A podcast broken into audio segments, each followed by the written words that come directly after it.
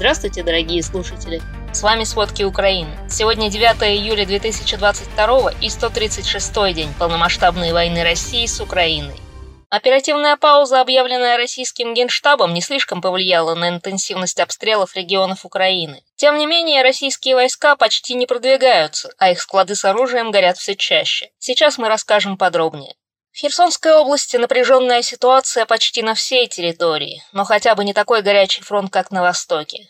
Российские войска там запускали ракеты по Николаевской области и освобожденным селам Херсонщины. Ночью автоматные очереди слышали жители Херсона. Горят поля и леса в селе Давидов Брод и в близлежащих селах. Из-за постоянных боев растет количество уничтоженных домов и раненых людей. Институт изучения войны подтверждает, что за последние дни российские войска продолжают атаковать населенные пункты вдоль границ Херсонской и Николаевской и Херсонской и Днепропетровской областей. Они пытаются отбить утраченные позиции. На Херсонском направлении ВСУ уничтожили два командных пункта российских войск. Местные жители сообщают о взрывах в Херсоне, а недалеко от Чернобаевки горят и детонируют боеприпасы российской армии. В Херсоне также сообщают о пожаре на складе боеприпасов российских военных. В телеграм-каналах публикуют видео взрывов, но информацию пока никто не подтвердил. Трагедия в поселке Сергеевка Одесской области до сих пор дает о себе знать сообщениями о новых погибших. Количество жертв российского ракетного удара 1 июля возросло до 22 человек. В больнице скончалась 53-летняя сотрудница базы отдыха, раненая во время российской атаки. Напомним, армия России нанесла ракетные удары по Одесской области ночью 1 июля. Одна из ракет попала в девятиэтажный дом, еще две в базу отдыха. По данным оперативного командования «Юг», их запустили со стороны Черного моря. В Николаеве сегодня в 5 утра раздались взрывы, но их причины мэр пока не уточняет. Николаевскую область вчера снова обстреливали артиллерией. Жертв нет, но от обломков боеприпасов горела сухая трава. Сегодня ночью российские войска обстреляли жилой массив Кривого Рога Днепропетровской области. Глава областной военной администрации Валентин Резниченко считает, что это был сознательный приказ российских командиров бить по жилым кварталам из градов. Обстрел унес жизнь 41-летней женщины, и еще двое мирных жителей госпитализированы со сколочными ранениями. В больнице также скончалась 20-летняя девушка, которая утром была ранена обстрелом. Еще несколько человек получили ранения. Среди них отец погибший. У него множественные осколочные ранения средней тяжести. Начальник военной администрации Кривого Рога Александр Вилкул заявил, что российские военные запустили 10 ракет по городу. Удар был нанесен с оккупированной части Херсонской области. Американский институт изучения войны, анализируя действия российских войск в Украине, предполагает, что они все же взяли оперативную паузу. В то же время они продолжают ограниченные наступательные действия на Донбассе, чтобы избежать украинских контратак. По сообщениям мэра Славянска, позавчера и вчера российские войска обстреливали этот город. Российские силы продолжают наступательные операции и севернее Славянска. За последние несколько суток обе стороны захватили по паре деревень на разных участках Восточного фронта, но серьезно ситуация не меняется. В Донецкой области за эти сутки не обошлось без потерь среди мирных жителей. От российских обстрелов 5 человек погибли, еще 21 получил ранения. Российские войска продолжают создавать условия для наступления на Бахмут, обстреливая артиллерией и ведя наступательные операции южнее и восточнее города. За последние сутки они обстреляли Бахмут в 80 километрах севернее Донецка и Северск в 120 километрах севернее Донецка. В результате обстрелами они убили пять гражданских. Все они скончались в реанимационном отделе больницы. Снарядами российские войска ранили еще троих человек, среди которых 12-летний мальчик. Он находится в больнице в крайне тяжелом состоянии. Об этом рассказал представитель областной военной администрации. Даже сегодня утром российские войска нанесли удары по нескольким населенным пунктам Донецкой области. Об этом сообщил глава областной военной администрации Павел Кириленко. В результате есть раненые, по меньшей мере один человек погиб. Пострадали объекты гражданской инфраструктуры, среди которых больница, дворец культуры и железнодорожная станция, а также жилые дома. Вооруженные силы Украины сдерживают российские силы по всей линии фронта. Но, по словам главы областной военной администрации Луганской области, там, где российским военным не удается продвинуться, они устраивают настоящий ад, обстреливая территории вместе с мирными жителями. Только за прошедшую ночь на небольшой контролируемой Украиной территории Луганской области было зафиксировано 9 ракетных ударов, 8 артиллерийских обстрелов и 3 минометных обстрела. Российские войска, тем не менее, добились незначительных успехов и продолжают наступление к западу от Лисичанска. Из-за ракетного удара по Харькову с российской стороны четыре человека получили ранения. Глава Харьковской областной военной администрации Олег Синегубов сообщил, что пострадавшим медики оказывают всю необходимую помощь. Он призвал жителей Харькова не выходить на улицы. На севере Украины за сутки российские силы 18 раз обстреляли граничащую с Россией Сумскую область. Обстрелы были из разных видов вооружения. Один человек был ранен. К счастью, убитых среди мирных жителей нет. Через украинскую границу Сумской области находится российская Курская область.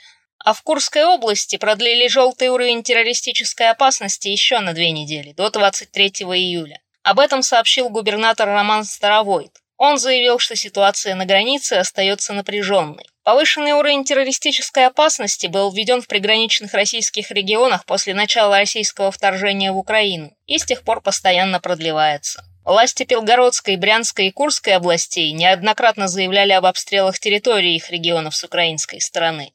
Примерно так же, как и режим повышенной террористической опасности, продлевают и закрытие аэропортов в приграничных российских регионах. Аэропорты закрыты не только в Белгороде и Ростове, но даже в Элисте. Правда, летать россияне могут через аэропорты Москвы, Минеральных вод и Волгограда. Аэропорты в южной и центральной части России вряд ли откроются и после 12 июля. Губернатор Брянской области Александр Богомаз рассказал, что на перегоне Робчик-Песчанка на железнодорожных путях перед грузовым поездом сработало взрывное устройство. Он добавил, что в результате в составе повреждены стекла кабины, а железнодорожные пути не повреждены, пострадавших нет. С начала войны в России начали действовать группы, которые утверждают, что устраивают диверсии на железных дорогах, чтобы остановить переброску войск. По подсчетам издания The Insider, в июне-марте 2022 года с рельсов сошли 63 товарных поезда. По информации редакции, это почти в полтора раза больше, чем за тот же период прошлого года. Тем не менее, официально сообщалось только об одном случае диверсии в Курской области. Тем временем у границ Украины и Белоруссии тоже неспокойно. Вооруженные силы Беларуси ведут разведку на Волынском и Полесском направлениях. На территории Беларуси продлили закрытие воздушного пространства над южной частью страны. Запрет на полеты гражданских воздушных судов действует с 24 февраля. В республике наблюдается усиление авиатренировок сразу на пяти аэродромах. Как сообщает информационное агентство «Белорусский Гаюн», туда прибыли пилоты из России и начали тренировки по десантированию. Обычно подобные тренировки белорусские военные проходят пару раз в год, но за три недели уже превысили свою годовую норму. 26 июня военная разведка Украины заявила, что Россия снова увеличивает свое военное присутствие в Беларуси. Президент Владимир Зеленский заявил, что Беларусь стягивает войну активнее, чем в начале начале полномасштабного вторжения России. Странно, но только вчера СБУ арестовала активы «Газпрома», «Роснефти» и «Росатома» на сумму более 2 миллиардов гривен. Это составляет более 70 миллионов долларов. Под арест попали корпоративные права и имущество 11 предприятий, часть прибыли от которых, по данным СБУ, шла на ведение войны и диверсии против Украины. СБУ сообщает, что предотвратила попытки переписать имущество на подставных лиц. Америка не перестает помогать Украине оружием, деньгами и информацией. Президент США подписал приказ о выделении нового пакета помощи для Украины на 400 миллионов долларов. Средства направят на предметы оборонного значения, услуги Министерства обороны Украины, а также на военное образование и подготовку.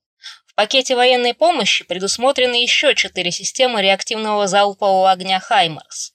Посольство России в Штатах, конечно, отреагировало на новость о новом пакете помощи Украине, включающем артиллерийские системы «Хаймарс». Там обвинили Вашингтон в затягивании войны, а оружие США в уничтожении городов Донбасса. В то же время замглавы миссии США при ОБСЕ Кортни Остриан сообщила, что США выявили не менее 18 фильтрационных лагерей. Через них проходят украинцы, которых депортируют в Россию. Об этом сообщает The New York Times. Скорее всего, эти лагеря подготовили еще до того, как Россия вторглась в Украину. Такие фильтрационные лагеря расположены в школах, спортивных центрах и культурных учреждениях на оккупированных территориях Украины и России. Бежавшие из России украинцы после фильтрации сообщали о допросах, избиениях и пытках. Через это прошли люди, предположительно связанные с ВСУ. Также рассказывали о массовых исчезновениях украинцев. После фильтрационных лагерей жителей направляют в города по всей России, иногда даже на Дальний Восток. Остриен назвала фильтрацию сталинским процессом по массовой депортации и депопуляции в попытке подчинить и контролировать людей. Некоторых из прошедших фильтрацию принуждали отказываться от украинского паспорта и подать заявление на получение российского гражданства. 20 июня вице-премьер Украины Ирина Верещук заявила, что Россия депортировала на свою территорию около 1 миллиона 200 тысяч украинских граждан, из которых 240 тысяч детей.